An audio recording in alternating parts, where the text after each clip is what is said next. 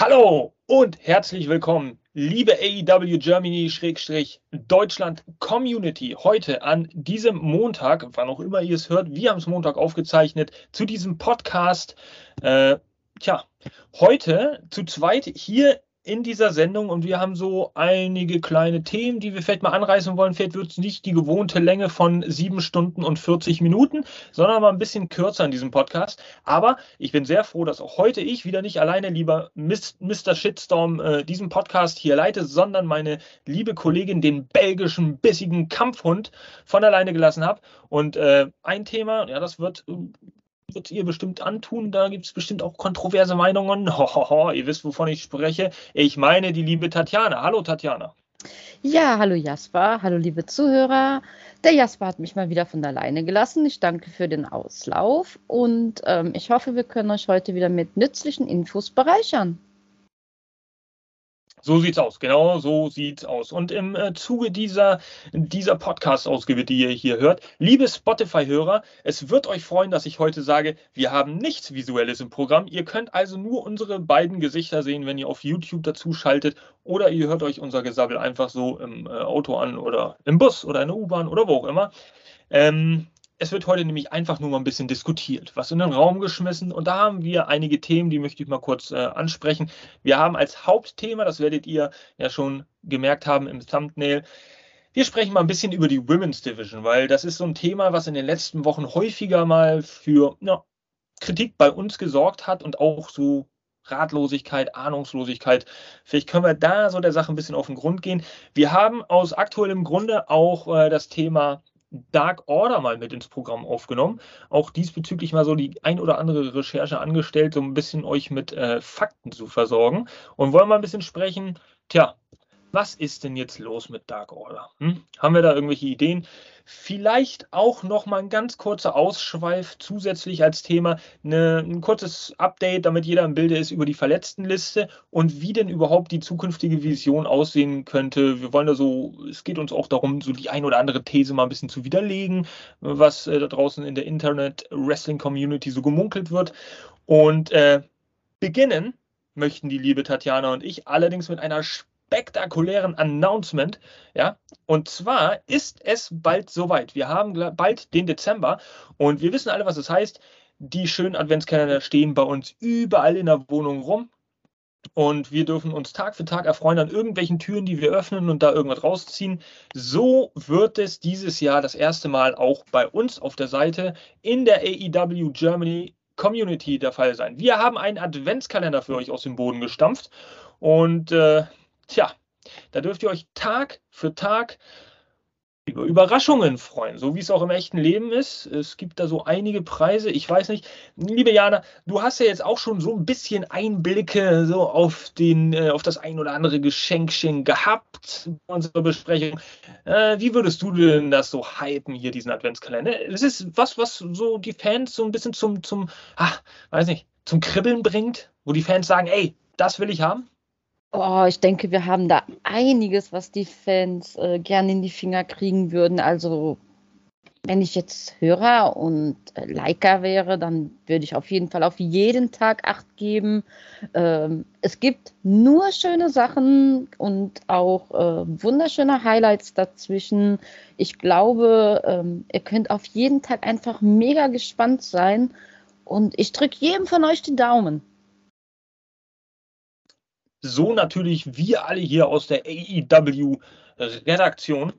Ähm, ja, also das Allerbeste, das Allerbeste an diesem Adventskalender, liebe Leute, es kostet euch keinen Pfennig und erst recht auch keinen Cent, denn ihr bezahlt überhaupt gar nichts dafür, außer dass ihr für eure Treue und euren Support belohnt werdet. Ihr müsst jeden Tag, aber das wird dann auf dem Türchen stehen, sobald ihr es öffnet, eine gewisse Aufgabe, äh, ja, eine gewisse Aufgabe erledigen und schon seid ihr mit im Preispool und könnt ziemlich, ja, ziemlich gute, hochwertige und spektakuläre Geschenke äh, gewinnen.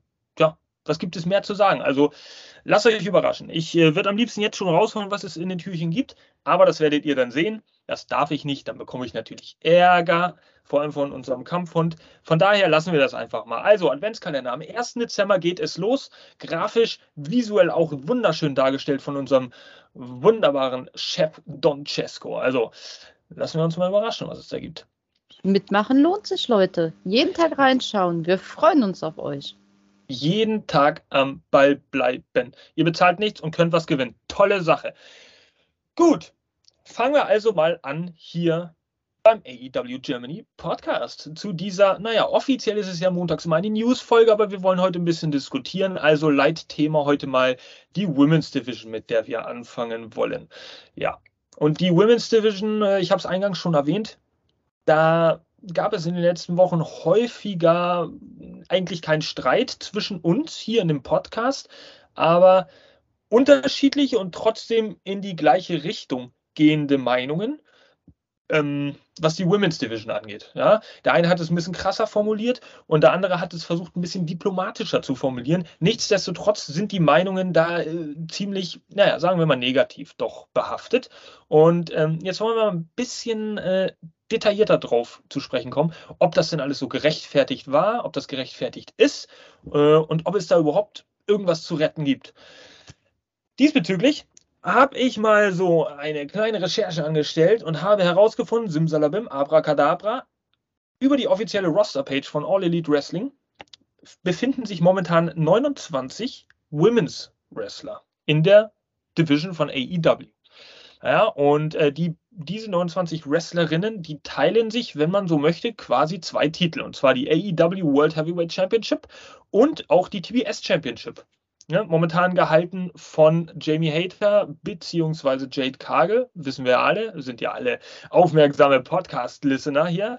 Ähm, von daher 29 Frauenwrestlerinnen. Und ich werde jetzt mal ein bisschen auf also dem, gleich mal ein bisschen auf die Zahlen zu sprechen kommen. Ich habe da ein paar Zahlen rausgesucht.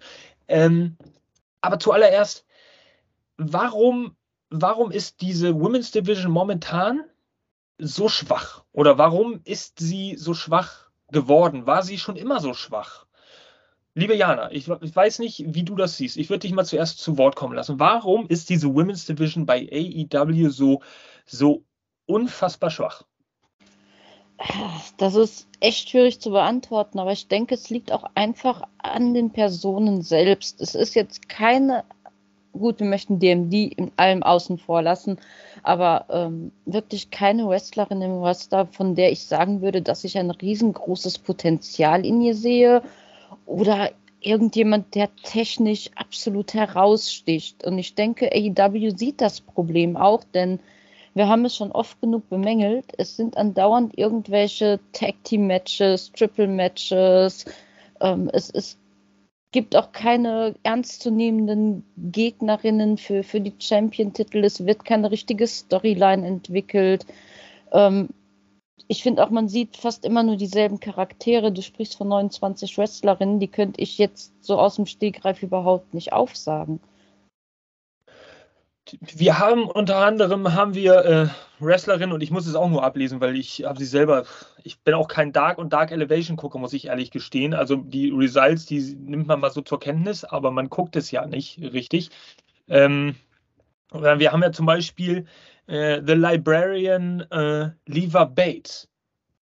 Ja. Oder äh, Yuka Sakazaki. The Librarian haben, ist noch da, das wusste ich gar nicht. Ja, offiziell wird sie noch geführt.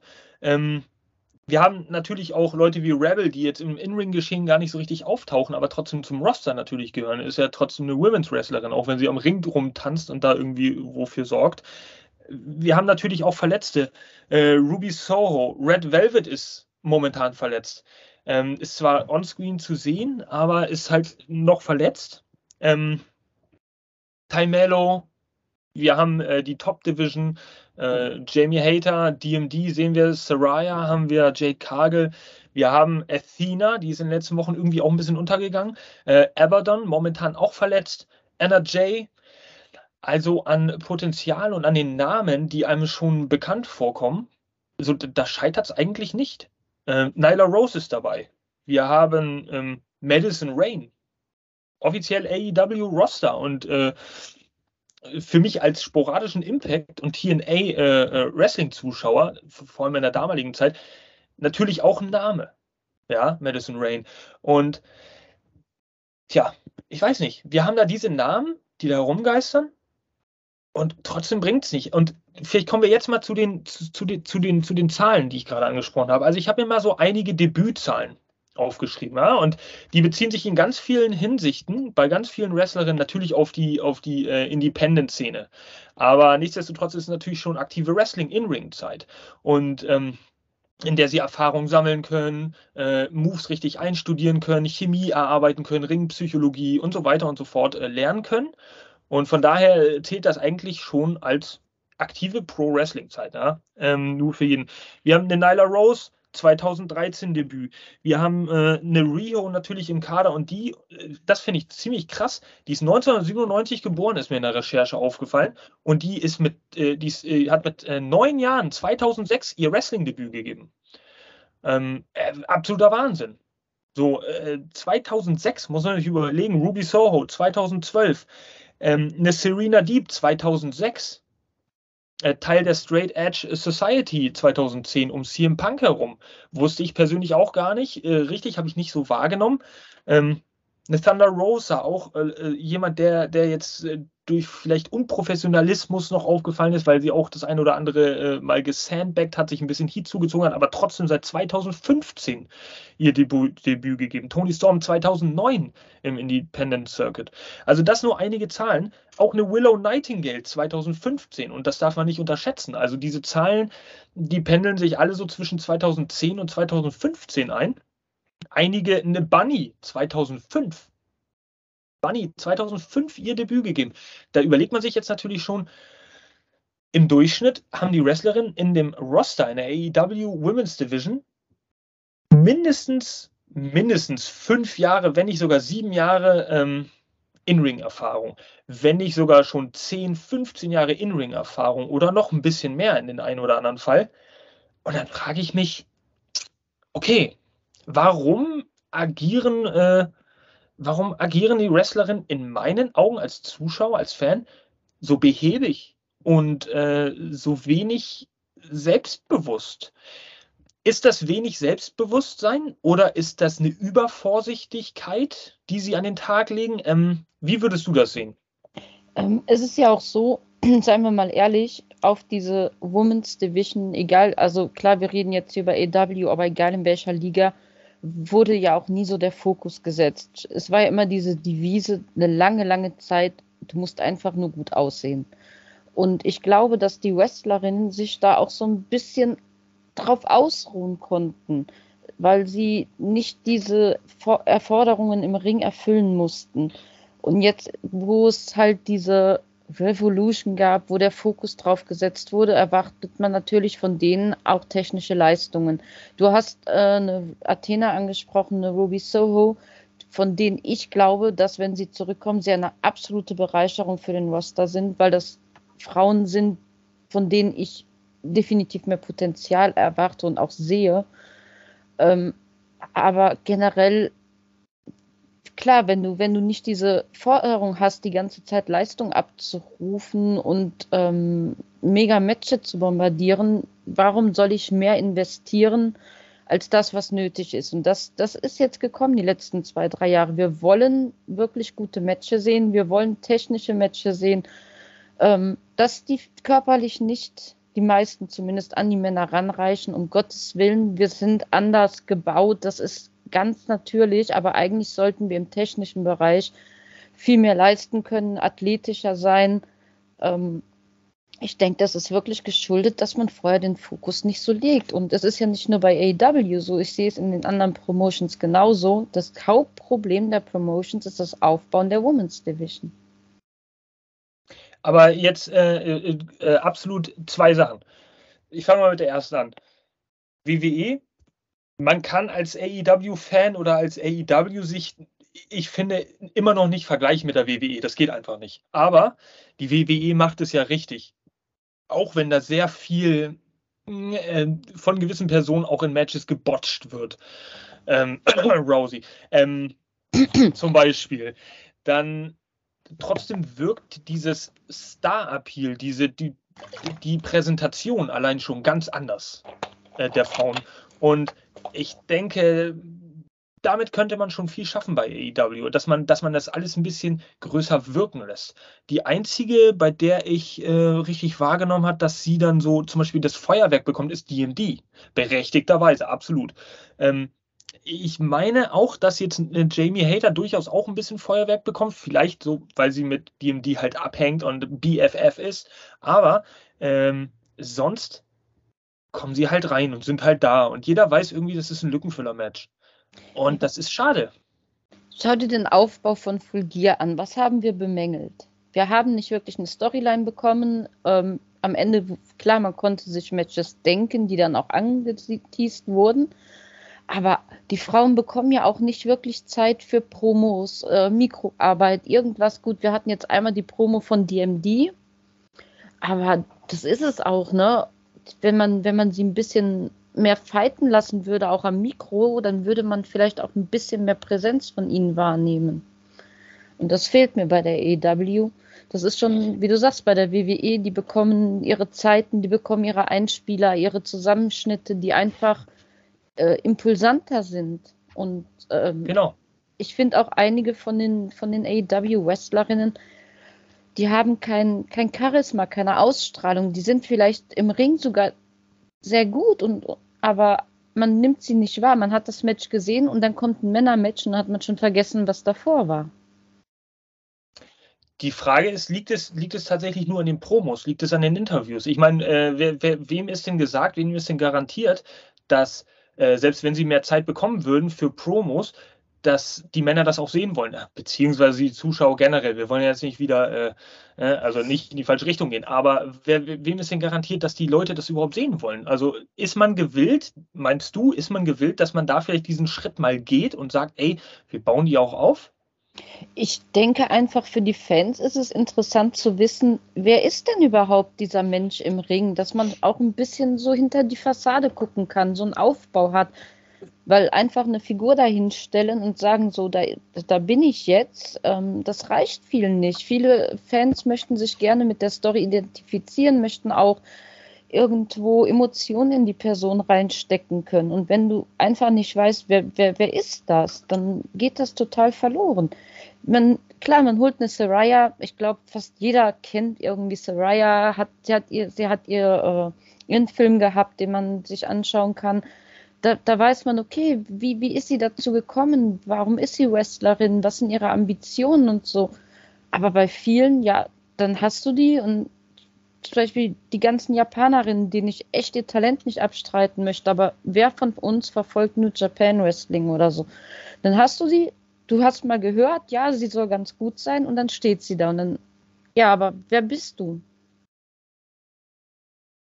Ja, natürlich, aber das geht ja, das geht ja ganz viel bei New Japan Pro Wrestling, äh, Leuten, die quasi ähm, ja, AEW infiltrieren, wenn du so möchtest, von allen Seiten durch diese Zusammenarbeit, Ge geht ja bei den Männern nicht anders. Und das, ich finde, das ist schon irgendwo auch ein richtiger und konsequenter Schritt, weil so, so bekommt man natürlich die Aufmerksamkeit. Ehrlich gesagt, ähm, kannte ich natürlich auch einige Leute nicht, aber äh, dadurch, dass sie dann gefeatured wurden bei AEW, wurden sie mir als Mainstream-Publikum, so bezeichne ich mich mal, ich bin zwar Wrestling-fachkundig, aber ich verfolge nicht japanische Wrestling-Promotions oder das Lucha Libre in, in Mexiko. Man kennt, man schnappt es auf aus Texten, aus, aus Geschichten und so weiter. Äh, man weiß, dass es das gibt und wer woher kam, das ist schon in Ordnung, aber man verfolgt es ja nicht. Und von daher ist es natürlich auch ein notwendiger und wichtiger Schritt, dass diese Wrestler auch im, im amerikanischen, im Mainstream Sport Entertainment ist es ja trotzdem irgendwie in dieser Show auftreten und dass sie dem Mainstream-Publikum, dem Mainstream-Wrestling-Publikum auf der Welt bekannt werden. Also ja, aber wie lernst du einen Mensch kennen? Nur indem du ihn im Ring siehst oder wenn du auch mal einen kleinen Teaser bekommst, äh, wem tut es weh, so ein 30-sekundiges Video zu machen äh, mit Rückblicken, dass man sieht, wo kommt die Person her? Ja, das stimmt. Gebe ich dir vollkommen recht. Also das wäre, das wäre schon, äh, das wäre schon hilfreich. Das, das würde sicherlich die Women's Division da auch deutlich äh, unterstützen. Also Ähm, wenn man da so ein bisschen Hintergrundwissen hätte, ein bisschen mehr Featuring und was ich, was mal abseits von jetzt DMD, Jamie Hater wird viel gefeatured, weil sie mit DMD halt abhängt. DMD, ähm, ähm, Jamie Hater profitiert halt sehr viel auch von der Reputation, die DMD hat und dass sie an ihrer Seite ist. Dadurch kann DMD quasi dafür sorgen, dass Hater als neuer Star mit profiliert wird äh, oder noch höher profiliert wird. Ähm, das Glück haben einige andere Wrestlerinnen nicht. Aber dann, achso. Dann werf einfach nur mal Bunny rein. Ja. Jeder, wir wissen, wer Bunny ist, wir wissen, wie, wie, wohin sie gehört, wir wissen, wie sie aussieht. Was weißt du sonst noch über Bunny? Sie trägt seit geraumer Zeit keine Hasenohren mehr, glaube ich.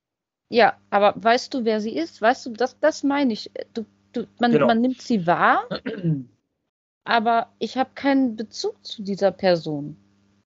Ähm, ja, das, das stimmt tatsächlich. Und ich, ich persönlich hätte niemals gedacht, niemals im Leben, dass eine Bunny zum Beispiel 2005 ihr Debüt auch in den Independent Circuits, aber 2005 ihr Debüt gefeiert hat, in-ring-mäßig. Und dass sie in den kanadischen Wrestling und äh, äh, Promotions unterwegs war, in den Independent Promotions und da ihre erste In-ring-Erfahrung gesammelt hat.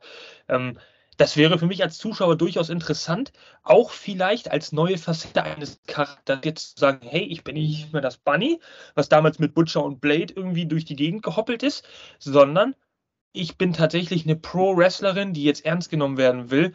Ich zeige wirklich mal 30, 40, eine Minute ähm, Footage aus früheren Wrestling-Matches, zeige mich in einem anderen Look, damit die Leute sehen, ey, krass, das hätte ich gar nicht gedacht, dass die schon ne, so lange im Ring steht, dass sie auch schon äh, High-Profile-Matches gewrestelt hat und so weiter. Das wäre durchaus ein Punkt, okay, da können wir ansetzen. Also, Ähm, schau den Ja. Tony Storm an. Ich bin, verfolge die WXW. Daher weiß ich, wer Tony Storm ist. Aber sie kommt zu AEW und ist da. Und klar, es gibt immer die, die schon mal was gesehen haben, was gehört haben. Aber wer weiß, wer weiß schon allein, wo kommt Tony Storm her? Ich kann es dir sagen, aber wer weiß es? tja, Und also ich, ich meine, Ja. gut, das sieht ohne, man auch. die, ohne Recherche natürlich nicht, ja, also das stimmt schon. Ja, also ich, ich meine, gut, es gibt auch ähm, bei Bandito habe ich dasselbe bemängelt. Ähm, ist ein Mann, klar, aber ähm, ist so ein Ding, was die AEW generell vielleicht verbessern sollte. Vielleicht ist es aber auch Kalkül und, äh, oder also Absicht, damit äh, jetzt vielleicht gewisse äh, Wrestler und Wrestlerinnen die Chance haben, sich neu zu erfinden oder vielleicht einen neuen Charakter anzustoßen, einen ein Level aufzusteigen, dass sie nicht unbedingt gleich von Anfang an die Vergangenheit mit reinnehmen. Ist natürlich schwierig als Fan, das dann zu durchblicken. Also das kann man irgendwie, glaube ich, von, von beiden Seiten sehen. Ähm, li- liebe Community, schreibt es gerne in die Kommentare. Ihr wisst es, schreibt in die Kommentare, was ist eure Meinung zu äh, zur ähm, Women's Division momentan bei AEW. Teilt ihr da unsere Meinung? Habt ihr vielleicht eine andere Ursache als Grund gesehen oder seht ihr eine andere äh, Ursache äh, für dieses schwache Abschneiden momentan dieser AEW Women's Division? Uns fällt da irgendwie nicht, nichts anderes oder nicht mehr zu ein. Das, das ist ein sehr komplexes Thema, muss man doch mal feststellen. Auch wenn man es immer nur beiläufig mal kommentiert, gerade durch die Dynamite-Reviews, da fällt einem das eine oder andere auf, aber tiefer geht man ja auch nicht drauf ein. Ähm, deswegen ist es mal ganz cool, dass Jana und ich das jetzt mal diskutieren. Sind aber natürlich auch angewiesen auf eure Meinung und euer Wissen. Und ähm, vielleicht habt ihr die ein oder andere News auch mal mit abgefangen, in der mal irgendwas erörtert wurde oder in der mal irgendwelche Backstage-Neuigkeiten rauskamen, weswegen jetzt das und das so ge geskriptet wurde oder gebuckt wurde und, und es da vielleicht einen langfristigen Plan gibt. Kann alles sein, wir wissen halt auch nicht alles. Ähm, ja, von daher, ähm, ich muss mich übrigens entschuldigen, mein Licht wird hier irgendwie immer dunkler. Ich weiß gar nicht warum, aber ich hoffe, man ist, ich bin noch zu sehen. Das- hallo, hallo. Lieber Jasper, das Problem habe ich heute aber auch. Also wirklich, ja. Strompreise, Gaspreise, alles wird teurer hier. Also, was will man Mhm. machen? Ach, übrigens, du hattest Athena angesprochen. Sie war bei Rampage zu sehen. Also da werden wir uns anscheinend jetzt auf so neue Einblicke freuen können. Sie scheint da wieder ein Match zu bekommen. Anscheinend war sie auch in irgendeiner Form bestraft. Warum, habe ich nicht herausgefunden. Dass sie nicht mehr in Ring war, aber sie soll jetzt wieder starten. Interessant. Athena finde ich persönlich einen sehr interessanten Charakter, weil sie in ihrer Darstellung mal irgendwie anders ist. Als äh, allein schon mit diesen, mit diesen Flügeln, mit denen sie reinkam bei All Out. Die, dieser Entrance, das war mal wieder was anderes, was Frisches, wo man dachte, okay, ich kenne sie jetzt gar nicht so genau als, als AEW-Zuschauer, aber ist schon cool. Wenn die so einen Auftritt bekommt, dann wird das wohl schon ganz gut gefeaturter, ein ganz gut gefeaturtes Talent sein. Animiert ja in dem Fall auch wieder mal zu recherchieren, wer sie ist, solche kleinen Details. Und davon wünsche ich mir einfach mehr. Ja, das stimmt. Kann ich dir auch wieder recht geben. Mr. Shitstorm wäre nicht Mr. Shitstorm, wenn er am Ende nicht nochmal eine These reinhauen würde, und zwar folgende.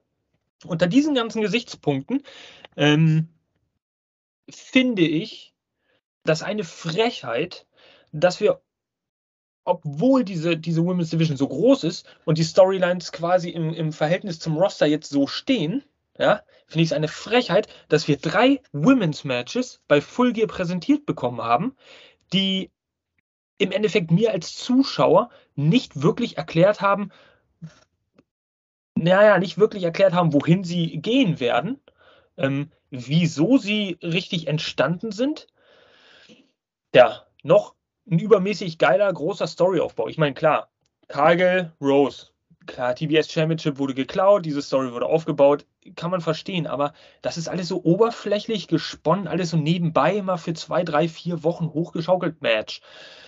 Hater gegen Storm hat sich überhaupt nicht, hat sich angekündigt im Untergrund, wenn man ein bisschen mitgedacht hat, hat sich aber offiziell und, und offenherzig nicht angekündigt, bis es dann plötzlich mal auf dem Bildschirm stand.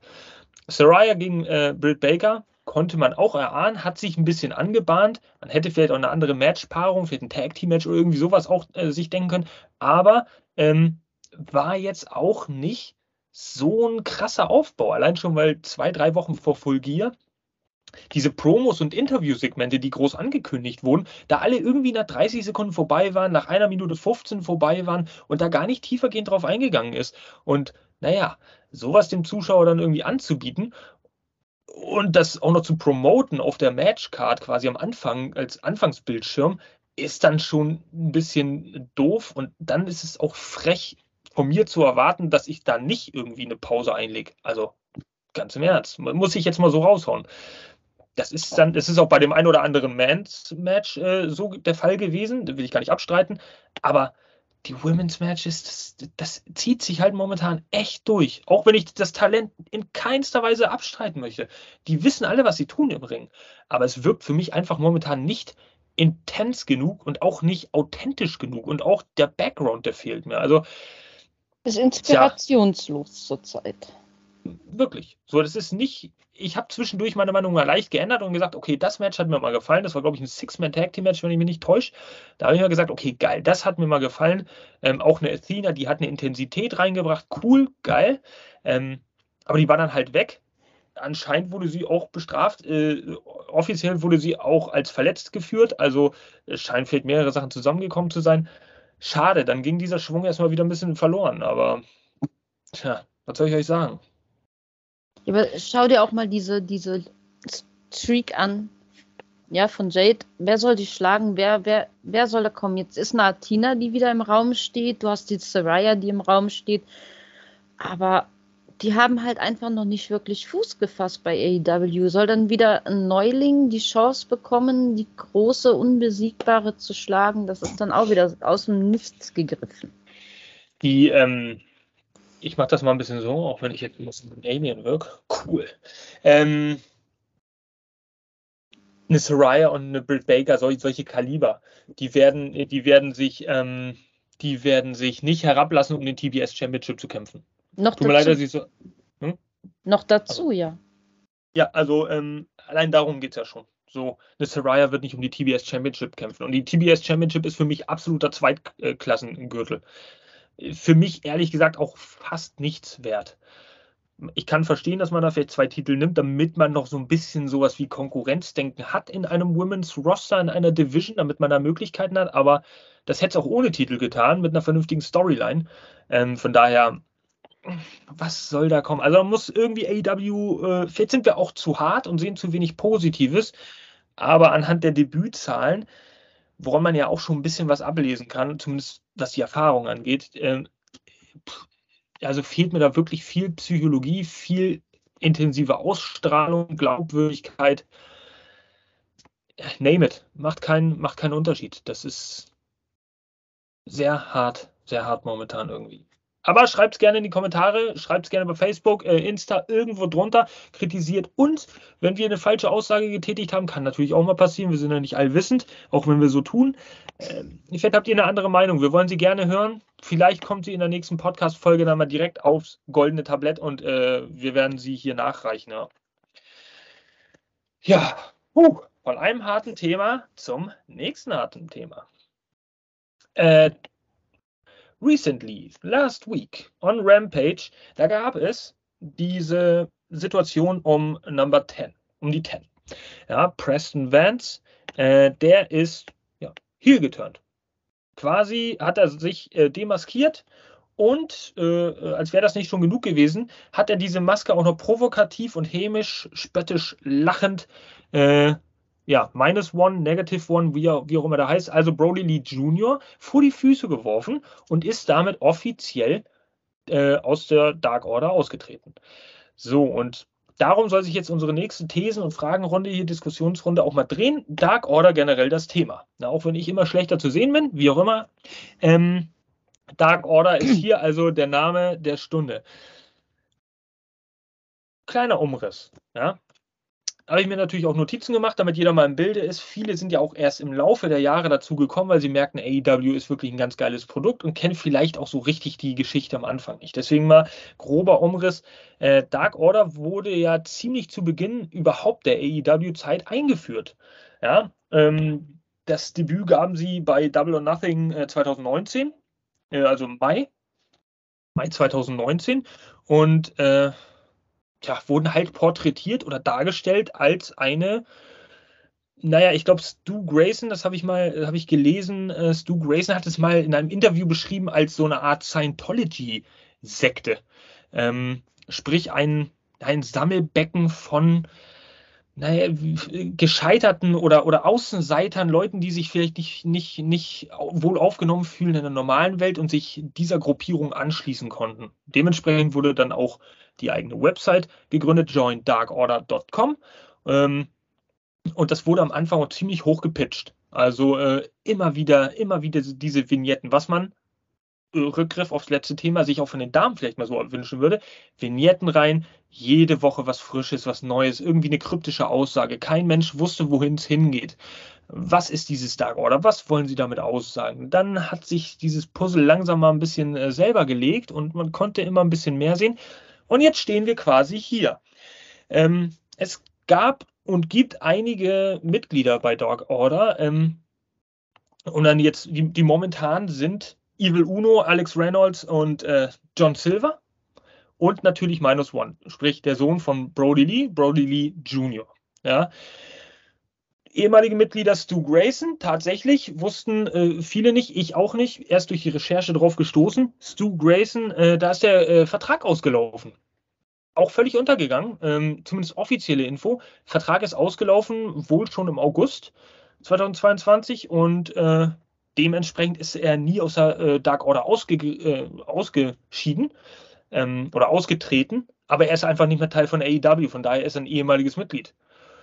Colt Cabana, auch ehemaliges, niemals offiziell ausgetreten, aber ist jetzt nie, gar nicht mehr an deren Seite zu sehen in den TV-Shows. Ähm, 10, Nummer 10 jetzt, Anna Jay, sehen wir äh, Woche für Woche selber, ist jetzt bei Jericho Appreciation Society.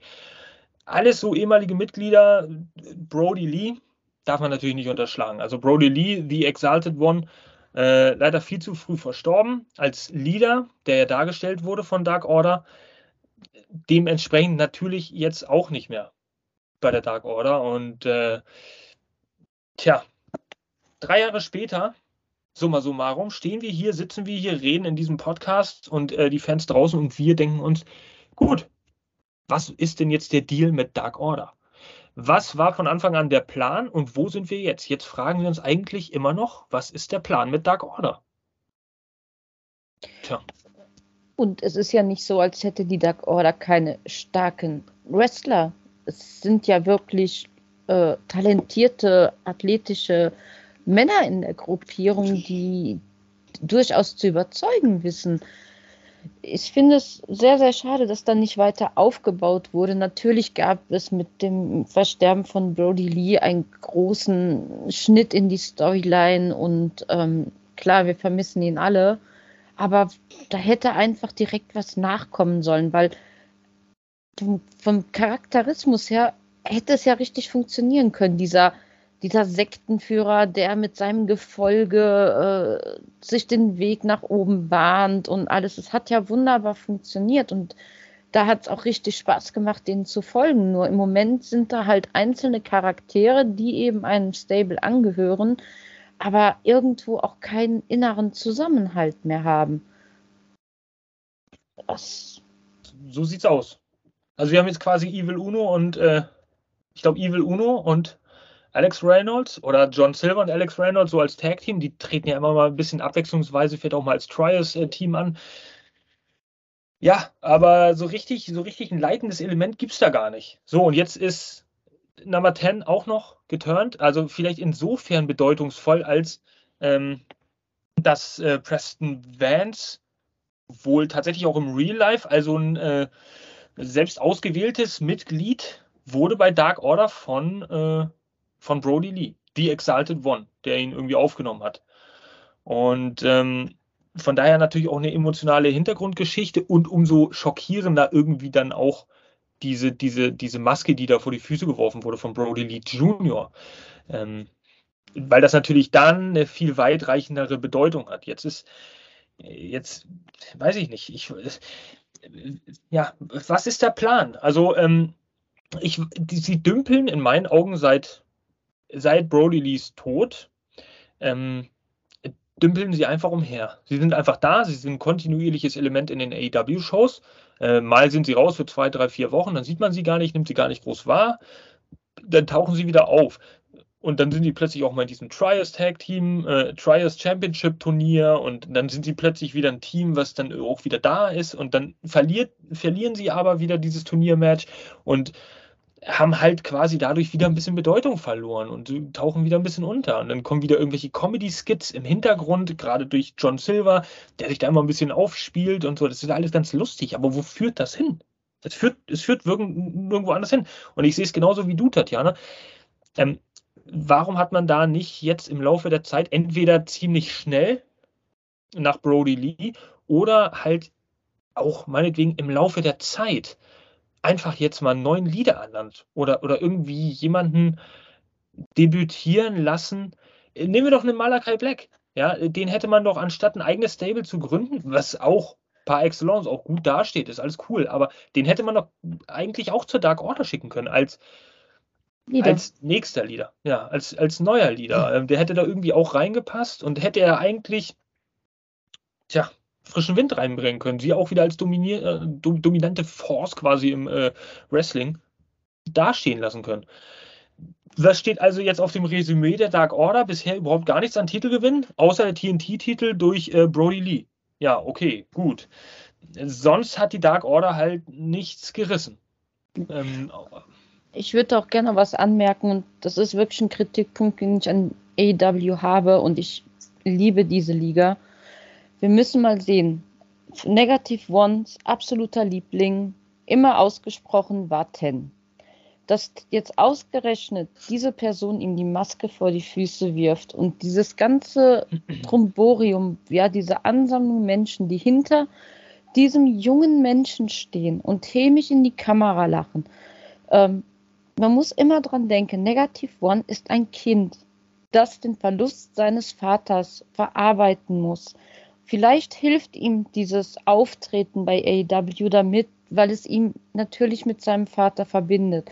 Aber es ist immer noch ein Kind mit einem sehr zerbrechlichen Kopf und, und, und Charisma. Und ich weiß nicht, ob es gut ist, ihm solche Momente zuzumuten, in so eine Story zu packen, wo er jedes Mal emotional getriggert wird. Also es ist schön, dass er dass er, dass er aufgefangen wurde. Dass, ich bin auch sicher, die Leute hinter den Kulissen und alles, die sind top für ihn da. Aber ob er da wirklich ähm, gerade in solche Stories einbezogen werden sollte, kann ich nicht nachvollziehen. Dafür ist er mir persönlich einfach zu jung. Schön, er kriegt einen Vertrag als Wrestler, wenn er das will, wenn er volljährig ist. Ganz toll, finde ich rührend, ähm, dass man ihn aufbauen will auch. Aber man muss auch immer bedenken, wie, wie jung dieser Mensch einfach ist. Also ich glaube, ich glaube tatsächlich schon, dass das in diesem jungen Alter äh, äh, eine Art und Weise ist, die ähm, vielleicht ihn persönlich, äh, die ihn persönlich das besser verarbeiten lässt. Ich weiß nicht, jeder Mensch ist ja anders und man, ich weiß nicht, wie groß diese Verknüpftheit gerade durchs Wrestling da auch, auch war. Ähm, zwischen Vater und Sohn scheint wohl sehr groß gewesen zu sein. Nicht, nicht umsonst wird er da einen Vertrag auch sicher haben da wird schon die Leidenschaft auch geteilt worden sein. Ja, und ähm, er ist ja der ältere, der ältere der beiden Söhne. Ähm, von daher kann ich mir auch gut vorstellen, dass es einfach seine Art und Weise ist, da damit jetzt weiter zu, voranzukommen, sich damit auseinanderzusetzen. Also ich will ihm nicht so viel Reife zusprechen, äh, mit, mit der dürfte jetzt zehn Jahre alt sein. Ähm, ich will ihn die Reife aber auch nicht absprechen, weil jeder Mensch ist ja wieder unterschiedlich. Und wenn ich dann immer diese ganzen Hater im Internet höre, die dann sagen so, ja, was soll denn das hier, ein Kind und bla. Leute, es ist immer noch irgendwie ein Unterhaltungsprodukt und für manche Leute ist es, weiß nicht, für manche Leute bedeutet es gerade aufgrund dieses Schicksalsschlages, wenn der, wenn der, wenn der Vater auch noch ein Wrestler war, der so wohl angesehen war und dann noch der Leader dieser Stables war, einfach ganz, was ganz Besonderes, dass das irgendwie so auszuleben. Und ich meine, ey, es wird doch niemandem geschadet. Es ist ja nicht so, dass das Minus da jetzt äh, einen John Moxley pinnt in, in der On Air in der Main Show. So wenn er nach so einer Show dann halt mal so ein, so ein kleines, einen kleinen einen Auftritt hat und dann mit ein paar Wrestlern zelebrieren darf, ist doch alles schön. Wen, wen stört's? Aber da gibt es Leute, die sich darüber wirklich aufregen und das finde ich einfach eine ziemliche Schande. Also aufregend ist es nicht, was ich tue. Ich mache mir nur Sorgen um seine Psyche. Aber ich bin, ich stecke nicht in ja. ihm drin. Ich denke, seine Mutter wird da auch ein großes Auge drauf haben, dass ihm nicht geschadet wird. Ich finde nur, man sollte halt wirklich darauf achten, gewisse Grenzen nicht zu überschreiten und immer im Fokus zu halten, es ist ein Kind. Ja, also ich will auch, ich, ich meinte auch damit dich natürlich nicht, ähm, weil deinen Punkt kann ich sehr gut nachvollziehen, dass dieses Psychologische, dass, dass man überlegt, na klar, man muss immer ganz gut vielleicht jemanden an der Seite haben, der auch sagt, ey, okay, geht das oder geht das nicht, der sich damit auch auseinandersetzt. Das ist ja noch eine andere Sache. Ich, ich gehe mal davon aus, dass, dass AEW allen voran auch Tony Khan gerade in der Thematik da sehr sensibel ist und da irgendwie auch sein Auge drauf hat. Die werden, glaube ich, nichts Unüberlegtes tun. Ähm, zumindest nicht in, das tun sie in der Women's Division, aber das werden sie nicht in dieser, in dieser Situation tun, allein schon, weil da so viel Bedeutung dran hängt. Damit kommen wir aber eigentlich zu einem Punkt, den ich ziemlich interessant finde. Und zwar ist mein, ähm, mein Ding, äh, mein Gedanke ist jetzt, ja, wenn die Dark äh, Order jetzt die nächsten sechs bis acht Jahre einfach äh, kontinuierlich bei AEW im TV rumdümpeln sehen, bis Minus One dann seinen Vertrag hat, alt genug ist und dann äh, regelkonform der Nachfolger von Brody Lee sein wird. Ähm, obwohl volljährig ist man ja erst mit 21. Ich weiß nicht, wie das da, wie das da so vertraglich. In aber Ring ist, glaube ich, ab 18. Ja, das, das kann gut sein. Da gibt es bestimmt andere Regelungen. Ähm, nichtsdestotrotz fände ich ziemlich geil, auch wenn ich wüsste, ich müsste jetzt noch äh, acht Jahre warten. No. Aber Leute, das nennt man mal Long-Term Storytelling. Also wenn die das irgendwie hinbekommen und dann sagen, das machen wir, das wäre vielleicht auch so der absolut einzige Leader, der logisch darauf folgen könnte. Ja, das Vermächtnis seines Vaters, so real life mit gescripteten, ähm, jetzt vermischen, ja, fortzutragen und zu sagen, hey, ich bin jetzt der Leader. Und äh, ziemlicher Fun Fact nebenbei, für viele Leute, die das vielleicht nicht so verfolgt haben, auch im Zuge dieser Recherche über die Dark Order, ähm, ist mir auf der Wikipedia-Seite aufgefallen, äh, zur Dark Order auf der englischen, dass es da eine Timeline gibt und dass Brody Lee Jr. offiziell der Leader der Dark Order ist. Seit dem, äh, äh, äh seitdem Brody Lee verstorben ist, ist Brody Lee Jr. der Leader der Dark Order. Also ich äh, habe ehrlich gesagt auch nicht weiter nachgeforscht, was die Quelle dazu war. Vielleicht wisst ihr da mehr, aber das hat mich schon ein bisschen umgehauen, weil das hätte ich nicht gedacht. Und unterstützt eigentlich meine These, dass wir in acht Jahren dann äh, einen, ein ziemlich frisches, junges Talent sehen, was dann Leader von Dark Order sein wird, offiziell on-screen. Wie seht ihr das? Äh, liebe AEW Community, Tatjana, ich komme gleich nochmal kurz zu dir. Also auch da dürft ihr natürlich gerne schreiben. Äh, liken und teilen dürft ihr sowieso diesen Podcast, aber ihr dürft auch gerne kommentieren was da eure Vision ist. Wie könnte man die Dark Order jetzt vielleicht aus dem Schlamm holen, wenn man äh, das jetzt mal so, so sagen möchte? Wie könnte man ja da so ein bisschen, ein bisschen Pfeffer, ein bisschen Würze in die Storyline reinhauen? Wie könnte man sie überhaupt in eine Storyline mit einbauen? Ähm, es ist alles so ein bisschen rätselhaft und auch hier verschwommen, ähnlich bei, wie bei der Women's Division, allerdings auf eine andere Art und Weise. Äh, Tatjana, du hattest noch einen Gedanken. Ja, ähm, ganz dumm, mir fiel gerade ein, ähm, klar, andere Liga, aber wer ja auch wirklich im Privaten ein großer Freund von äh, Lukapa war, war ja Eric Rowan und ähm, der zurzeit, soweit ich weiß, unter gar keinem Vertrag steht. Und das wäre natürlich auch eine Idee gewesen, dass man ihm vielleicht einfach das Zepter überreicht hätte. Ich meine, man hat ja ehemalige WWEler geholt. Und das ist auch jemand, zu dem Negativ One eine Verbindung hat. So, das hätte man vielleicht auch einfach mal in die Wege leiten können, weil acht Jahre, wie du sagst, Jasper, das ist eine sehr, sehr lange Zeit und ich würde mir, klar, wir warten alle geduldig ab, aber bis dahin wäre natürlich so ein, ich will es nicht sagen, aber Ätherim Leader ja auch nicht verkehrt. Tja, die vielleicht so, äh, wir alle lieben es, wir alle haben darauf gewartet, die quasi sowas wie ein äh, Interimsleader werden bei AEW. Wir brauchen einen Interimsleader für The Dark Order für die nächsten acht Jahre, bis Brody Lee Jr. alt genug ist. Ist das mal geil? Hm. Gucken wir mal. Also ja, aber das mit Eric Rowan, das wurde ja auch schon oft spekuliert. Ich meine, das ist ja auch nicht erst seit gestern ein Thema. Es ging ja die, quasi die letzten ein, zwei Jahre auch schon ganz gut äh, heißt her immer, wenn mal jemand Free Agent wurde, dann wurde spekuliert, auch äh, natürlich bei Bray Wyatt, hieß es ja, oh Mann, ey, wenn der kommen würde, das wäre natürlich auch wie die Faust aufs Auge hätte das gepasst. Aber ähm, ich denke, die, die, die Probleme bei Bray Wyatt wegen seiner Auszeit, die waren wirklich auch noch tiefenpsychologischer verankert, als man das jetzt als Fan sieht.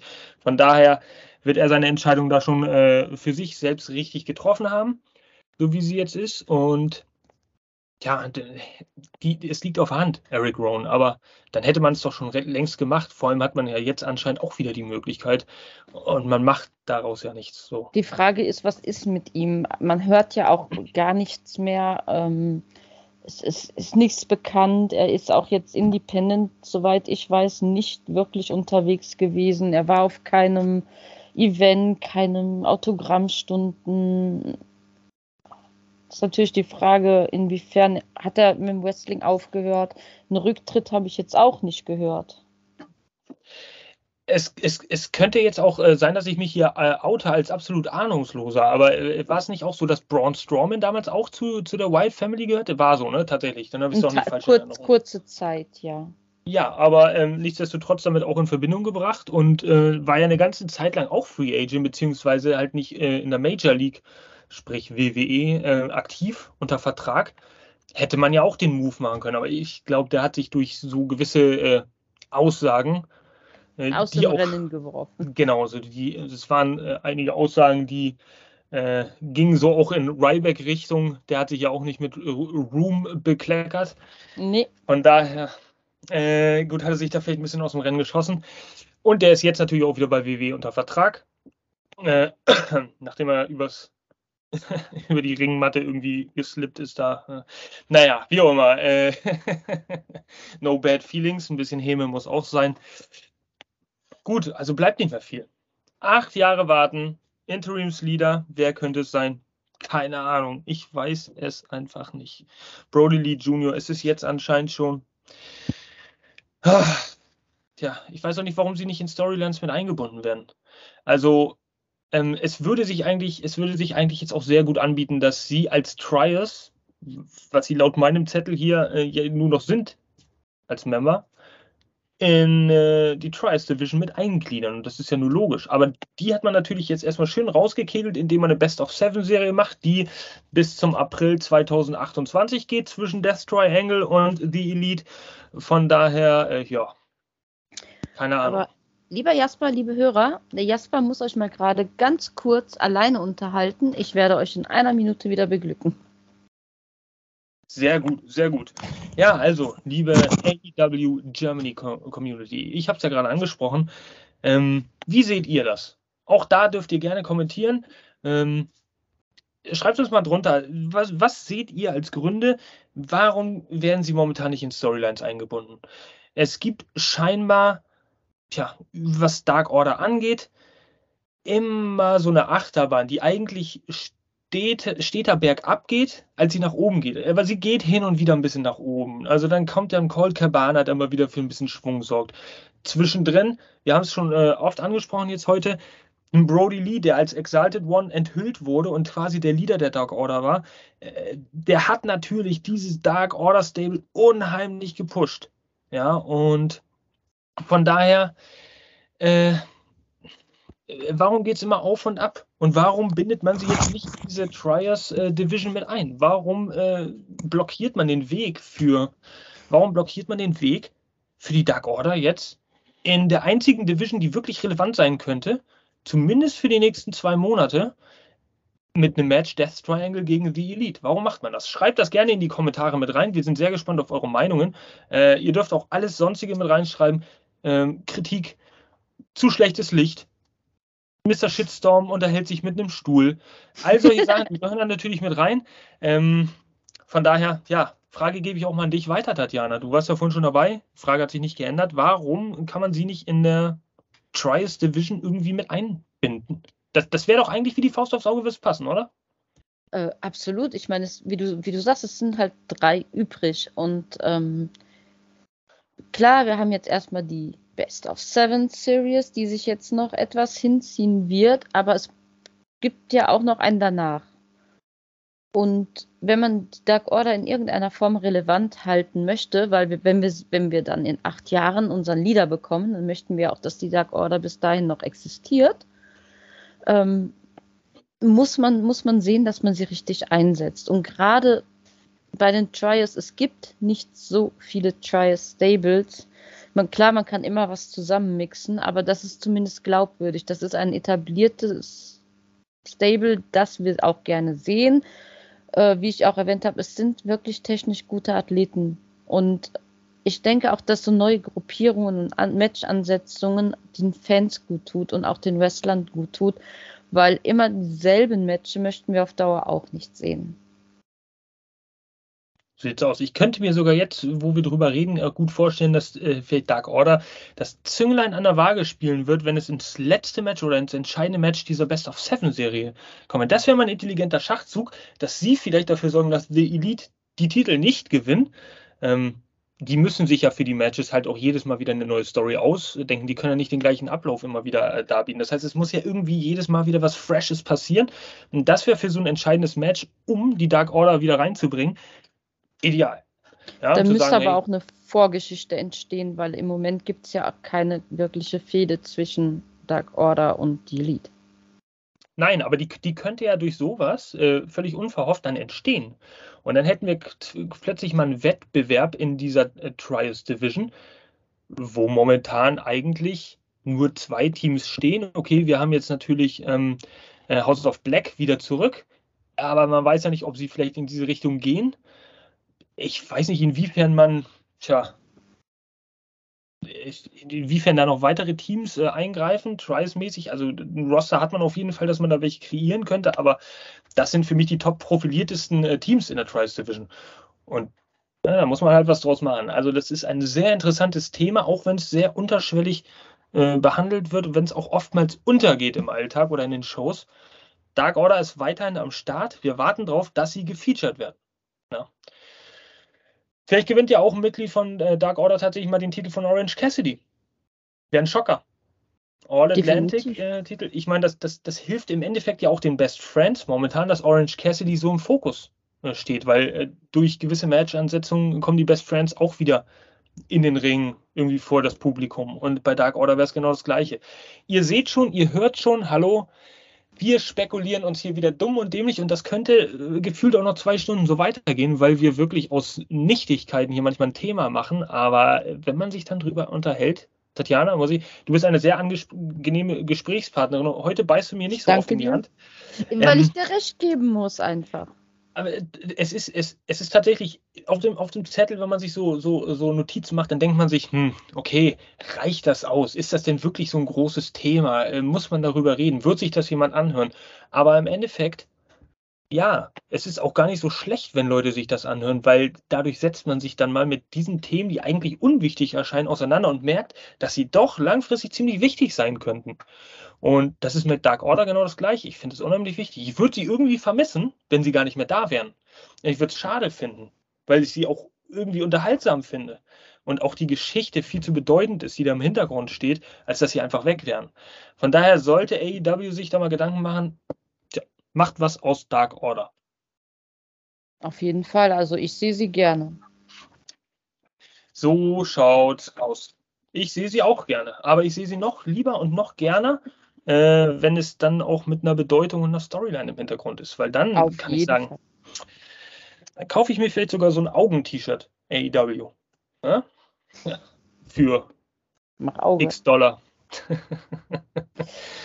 Gut, nächstes Thema. Eigentlich ist das ein recht kleines Thema, aber ich habe äh, mal so eine kleine Liste angefertigt, so von Leuten. Vielleicht habe ich da auch den einen oder anderen vergessen, aber ähm, von, von Wrestlern, die aktuell bei AEW unter Vertrag stehen und verletzt sind. Na, damit man da mal wieder so einen kleinen Überblick bekommt, das ist textlich natürlich immer ein bisschen besser. Aber diese Verletztenliste ist hier im Podcast insofern wichtig, als dass ich danach mal so, so eine These raushauen möchte. Ja? Ähm, und noch eine kleine Diskussion starte mit dir, liebe Tatjana, und auch mit euch da draußen. Also, Verletztenliste, Adam Cole, wann kommt er zurück? Unklar. Ob der überhaupt zurückkommt, das ist ja jetzt auch wieder die Geschichte seit neuestem, ob er überhaupt jemals wieder in Ring zurückkehrt. Ja? Ähm, Hangman Adam Page, Gehirnerschütterung, ja, unklar. Wann er zurückkommt, sollte an und für sich nicht so schlimm sein. Vielleicht ist es aber doch schlimmer gewesen, als man dachte. Keine Ahnung. Christian Cage, CM Punk, zwei völlig unterschiedliche Welten, aber im Endeffekt, äh, äh, wenn ich richtig informiert bin, auch die gleichen Verletzungen. Von daher beide sechs bis acht Monate aus, aus dem Rennen. Äh, damit eigentlich rescheduled Mai 2023 in etwa. Sollten sie zurückkommen bei CM Punk, logischerweise, brauchen wir nicht groß thematisieren. Ähm, fragwürdig, ob er überhaupt jemals zurückkommt, ob wir ihn äh, jemals tja, unter dem AEW-Banner wiedersehen. Meine Meinung dazu, ich glaube, ja, aber das sehen andere anders. Ja. Ähm, Don Cesco, ich weiß, du hörst zu, du denkst auch, dass er da ist. Und ich halte dich nicht für einen Mark und ich halte dich auch nicht für einen Spinner und ich halte dich auch nicht für einen Idioten, dass du deine einprozentige äh, Glauben, äh, deine Chance an CM Punk äh, verschwendest und sagst, er kommt zurück, weil ich glaube auch, dass er zurückkommt. Aber gut, könnt ihr auch runterschreiben, was ihr davon haltet, wenn ihr es nicht schon irgendwann mal im September bei den Podcasts alles getan habt. Dustin Rhodes älteres Kaliber, aber durchaus auch noch passabel im Ring und davon können viele äh, sich noch eine Scheibe abschneiden. Auch unklar, wann der äh, wiederkommt. Chris Statlander ist, äh, ähm, hat, glaube ich, eine Knieverletzung oder äh, auf jeden Fall eine Oberschenkelverletzung, Knieverletzung. Februar bis April 23 ist da die Spanne. Leila Hirsch, äh, tja, Oktober äh, könnte jetzt schon zurückkommen bis Januar 23. Also könnte demnächst mal wieder zurückkommen. So ist zumindest der Plan. Ja, ich will euch hier wirklich nicht mit den Daten langweilen, aber trotzdem für, die, für, die, ähm, für den Überblick Santana Februar bis Juni ACL. Ähm, ja, Februar bis Juni 2023 Scorpio Sky. Knieverletzung, Thunder Rosa, Rückenverletzung, alles unklar, wann sie wiederkommt. Äh, Kylo Rayleigh, Nacken-OP, auch unklar, wann, wann er wiederkommt. Penelope Ford, unklar, was es für eine Verletzung ist, wann sie wiederkommt. Pele, äh, Red Velvet genauso der Fall. Ruby Soho, äh, gebrochene Nase. Unklar, ist im September 22 passiert, unklar, wann sie wiederkommt. Alles so Namen und tja, auch Hochkaräter und auch Sachen, die jetzt äh, äh, Wrestler, bei denen man sich denkt, okay, die könnten jetzt das ein oder andere wieder rausholen aus, aus, einer, aus, einer, aus einem Spot der irgendwo frei wird in der Card, auch äh, hinsichtlich Revolution im März.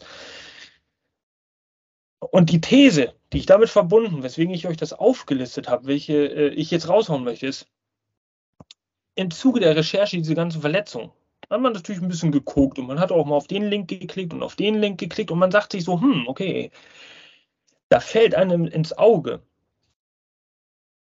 Viele Leute vertreten die Meinung, okay, AEW ist eine naja, eine frischere, modernere WCW, die viele alte WWEler vor allem auch mal wieder aufnimmt, so die jetzt Free Agents werden und sagen, geil, komm, den hole ich mir, den schnapp ich mir und daraus machen wir dann was oder machen nichts. Nichtsdestotrotz ist mir dann aufgefallen, hey, wir haben da einige, ähm, wir haben da einige Talente, einige Wrestler in diesem Roster, die tatsächlich schon jahrelang dem AEW-Roster angehören. Und ganz besonders ist mir das dann mal bewusst geworden, als ich ähm, in einer Recherche zur Dark Order herausgefunden habe, dass ja auch Powerhouse Hobbs schon seit 2020 dem AEW-Roster angehört. Ricky Starks sowieso als einer der Pillar äh, auch angesehen bei AEW. Und diese Leute kommen jetzt wieder, beziehungsweise werden immer noch gefeatured, sind jetzt wieder im Rennen, sind immer noch im Rennen und bekommen auch ihre On-Air-Zeit. Wie, liebe Tatjana, passt denn das jetzt zusammen? Also ich gehöre ja auch zu den Leuten, die gesagt haben, AEW wird aufpassen müssen, nicht zur WWE-Resterampe zu mutieren. Ich habe mir meinen Shitstorm dafür auch gerne abgeholt. Ähm, aber es stimmt schon, wenn man so die Eigengewächse sieht, äh, die im Hintergrund etwas äh, untergegangen sind, die jetzt auch wieder in den Fokus rücken, muss ich sagen, AW macht sehr viel richtig. Ähm, es sind Leute, die treu dabei bleiben, auch wenn sie gerade nicht in den Hauptstories vertreten sind oder die in, in Ringzeit bekommen, die andere haben. Aber im Hintergrund scheint da eine Menge, Menge Aufbauarbeit zu existieren. Äh, die, da scheint sich jemand wirklich Gedanken zu machen und die Leute auch nicht zu verheizen. Es wird meines Erachtens darauf gewartet, dass der Moment kommt, die Person in den Fokus zu rücken. Wir haben schon so viele gesehen, aber ich denke, da werden auch noch einige kommen, äh, die, dessen Namen wir vielleicht schon mal gehört haben, äh, die wir jetzt gar nicht auf dem Schirm haben, die uns aber dann auch überraschen werden. Und wenn es so ist, wie ich das denke, dann machen sie wirklich, wirklich viel richtig. Und glaubst du mir, liebe Tatjana, also das, was du gesagt hast, da stimme ich dir auch überein. Das ist wieder gruselig. Heute eigentlich äh, sind wir ja so oft auch nicht einer Meinung, aber glaubst du mir, das ist für mich auch die stille Hoffnung und der Grund, weswegen ich denke, dass, dass auch dieses Problem mit diesen, naja, mit gewissen Storyline, mit gewissem Booking, dass das auch alles nur jetzt oberflächlich betrachtet von uns so, so hoffnungslos ist und dass im Großen und Ganzen irgendwann zu irgendeinem Zeitpunkt alles sich schließt, der ganze Kreis und wir, wir werden plötzlich, es wird uns wie Schuppen von den, von, von den Augen fallen oder wie sagt man, ähm, dass wir sagen, hey, das hat alles Sinn ergeben, was wir damals kritisiert haben. Das ist nämlich die absolut größte Befürchtung, aber auch die absolut größte Hoffnung, die ich habe, dass wir irgendwann dastehen und sagen, ey, AEW hat, hat, hat, hat uns die Hosen runtergelassen und äh, hat uns dastehen lassen wie Trottel, weil wir die ganze Zeit dachten, die machen hier irgendwie willkürlich Match-Announcements äh, für irgendwelche Pay-Per-View-Cards. Und im Endeffekt äh, äh, äh, kommt dann raus, dass, dass das alles geplant war, über einen Zeitraum von zwei Jahren mit Mega-Storylines oder was. Aber ist das auch einfach nur ein, ein utopischer Gedanke? Weiß nicht. Sehe ich das also zu, zu, zu rosa-rot? Also wenn das eintrifft, dann bin ich glücklich im Unrecht und nehme gerne alles, was ich gesagt habe, auch wieder zurück. Dann, wenn, wenn das passiert, zeigt AEW, dass sie auf einem absolut mega Niveau sind und dass sie sich hinter einer gewissen anderen Promotion nicht verstecken müssen. Da pflichte ich dir 100% bei. Also ähm, das ist ich befürchte fast, dass es nicht der Fall sein wird, aber so, äh, da bin ich der Don Cesco in dieser Runde. Jetzt hier diese einprozentige Chance, die lasse ich mir selbst noch und diese Hoffnung, dass das so sein könnte. Hm, auch da seid ihr wieder gefragt, liebe AEW Germany Community. Schreibt es in die Kommentare oder ruft unsere Hotline ein 0119. Nein, wir sind ja nicht in den 90ern, solche Hotlines gibt es gar nicht mehr. Ähm, ja, was denkt ihr? Könnte das alles Sinn ergeben? Dass, eines Tages so, äh, tja, sich der Kreis schließt, dass endlich, weiß nicht, dass wir im, im Land ankommen, in dem Milch und Honig fließen. Ähm, Tja, und äh, um auf die Verletztenliste zurückzukommen, jetzt müssen wir ja mal ganz ehrlich sagen, wenn diese ganzen äh, Namen, die ich aufgezählt habe, da sind ja durchaus die ein oder anderen Hochkaräter auch dabei. Jetzt noch zu der Division hinzustoßen, ob es die Women's oder die Men's Division ist, dann könnten wir da äh, mit dem aufgebauten Potenzial welches jetzt in dieser Talfahrt nach All Out äh, ein bisschen hochgepusht wurde, sehr interessante Paarungen sehen. Ähm, tja, ein absoluter Showstealer wäre natürlich Punk gegen MJF. Aber da müssen wir natürlich mal schauen, äh, liebe Fans. Ähm, nee, warum hoffen, dass Adam Cole zum Beispiel zurückkommt? Also es, äh, ich den, persönlich. Den sehe ich gerne gegen Ricky Starks. Ich kann nicht mal erklären, wieso, aber ich glaube, das würde so richtig passen. Ja, ich befürchte auch, dass Ricky Starks jetzt nicht sein Potenzial voll entschöpfen kann hier in, in äh, zwei Wochen Dynamite oder zwei Dynamite-Folgen, um das Match gegen MJF zu hypen. Also ich glaube, da müsste man echt vier, sechs Wochen in die Hand nehmen und sagen, ey, die lassen wir mal richtig die sich gegeneinander bashen und battlen im Ring, allein schon mit Mike-Promos. Das wäre einfach der absolute Wahnsinn. Aber gut, gucken wir mal. Also solche Sachen. Adam Cole, Ricky Starks, warum nicht? Ich bin nicht so ein richtig großer Adam Cole-Verfechter, äh, aber ich bin auch nicht so ein Ignorant, dass ich, äh, dass ich nicht sehe, dass er eine sehr treue und sehr äh, ja, hohe Zahl an Fans hat, die natürlich, hört man ja beim Entrance, auch absolut mitgehen und gehypt sind, wenn die ihn sehen. Also von daher, komm schnell zurück, bring wieder ein bisschen frischen Wind rein. Und tja, Hangman Adam Page, wie gesagt, in der richtigen Story, macht natürlich auch immer Sinn. Muss halt nur gut präsentiert werden. Ähm, sehen wir einen Christian Cage zurück. Aktiv im Ring noch, weiß ich nicht. Es so ein bisschen vorsichtiger jetzt hier. Er hat ja auch so eine Trizepsverletzung. Äh, tja, Scorpio Sky. Mega, wäre auch cool. Ja, also ein Scorpio Sky, der, das fällt jetzt nicht wirklich auf, dass er fehlt, aber wenn er da ist, fällt es auf, dass er da ist. Und das ist halt dieses, allein schon mit Ethan Page, wer weiß, äh, ob es da, weiß nicht, ob da irgendwas draus wird, ob man da eine geile Story draus bauen könnte. So viele Möglichkeiten. Eine Ruby Soho in der Women's Division, bitte.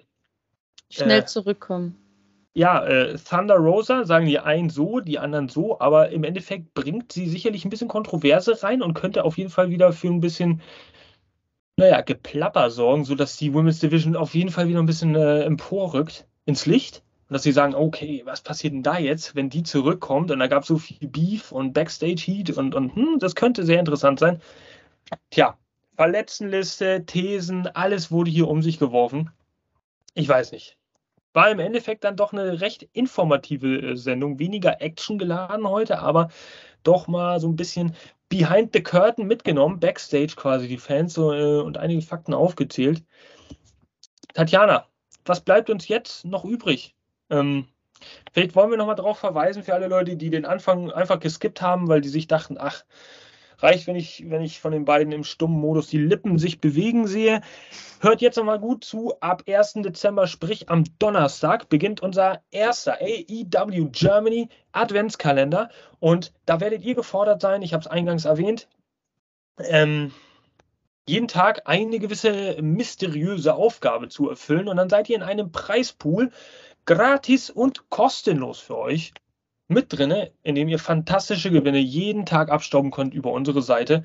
Ja, ich weiß, das klingt unglaublich, aber es ist ohne Haken. Ihr könnt einfach mitmachen und vielleicht sogar gewinnen.